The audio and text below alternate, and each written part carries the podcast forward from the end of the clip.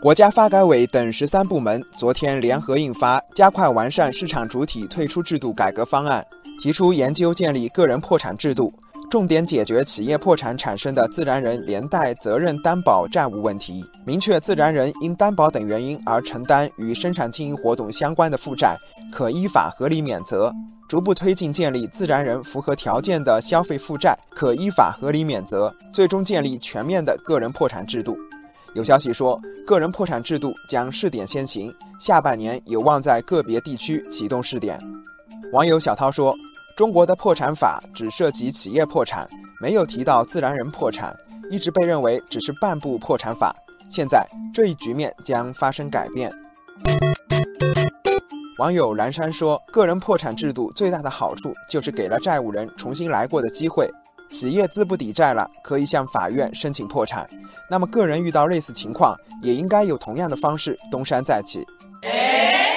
网友一米阳光说：“允许个人破产，对于创新创业而言，无疑是一种鼓励和宽容。诚信的失败者不再因为一次跌倒而永世不得翻身，这是社会的进步。”个人破产制度虽然好，但是不少网友也心存疑虑。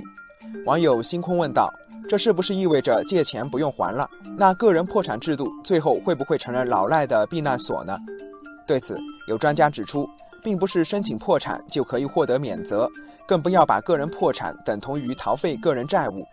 在破产程序进程中，相关主体负有不得抽逃资产、不得损害债权利益、配合破产等义务。此外，免责是有条件的，并非所有债务人都能免责。网友城南旧事说，个人破产制度保护的是善意诚信的债务人，而不是恶意的债务人，所以还应该出台一些配套制度，让那些试图假破产的人无空可钻。网友晴川说，随着央行个人征信系统等不断完善，躲债逃债将越来越躲无可躲，逃无可逃。